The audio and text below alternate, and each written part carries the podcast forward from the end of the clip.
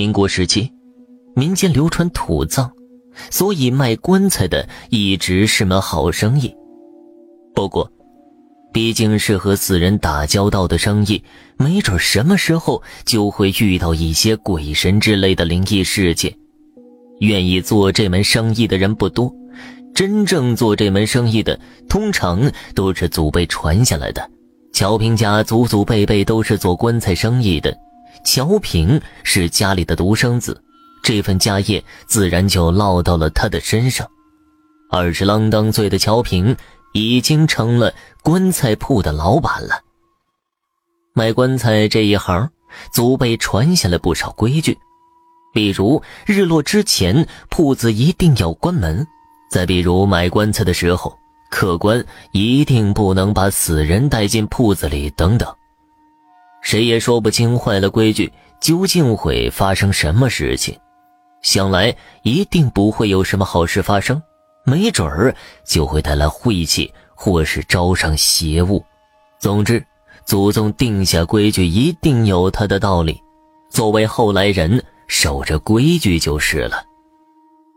别看乔平年纪不大，这几年也是严守规矩做生意，所以棺材铺一直还算太平。没有发生过什么跟鬼神相关的事情。这天傍晚，眼见着没什么生意上门了，乔平就想着早点关门。一切收拾停当之后，刚好日落西山。乔平正想插上门栓，突然一只惨白的手顺着门缝伸了进来。乔平吓了一激灵，连忙后退一步：“我们店里不和鬼做生意，你还是快快离去吧。”老人常说呀，鬼一般都不会和卖棺材的为难，因为那就等于断了自己的后路。所以乔平觉得，要是真撞上了鬼，劝他两句，他也就退去了。不过乔平话一出口，眼前那只手完全没有退回去的意思，反倒是整条手臂都伸了进来。我不是鬼，我要给我弟弟买棺材。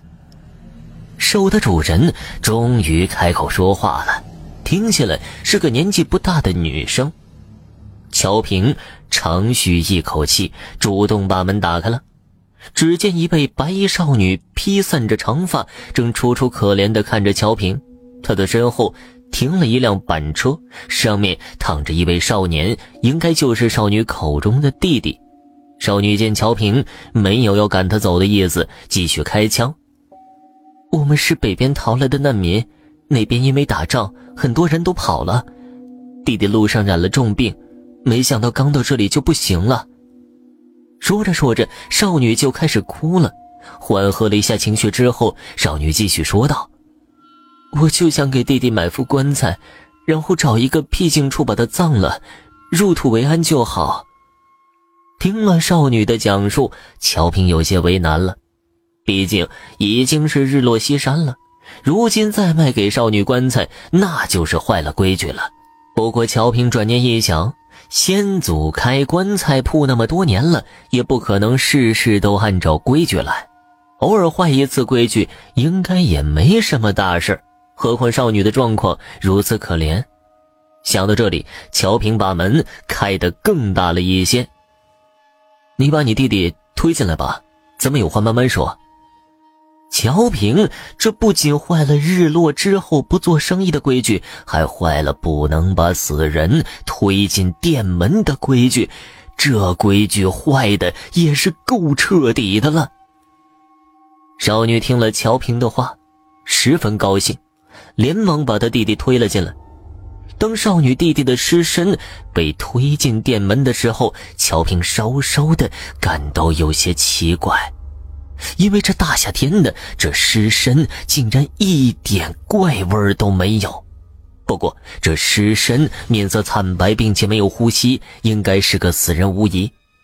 乔平也就没再多想，任少女把板车推到了店铺中央。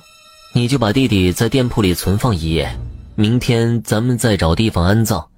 乔母虽然没什么大钱，但是这点小忙还是可以帮的。姑娘要是不嫌弃。将来在乔母这里安身也是可以的。乔平放少女进来，当。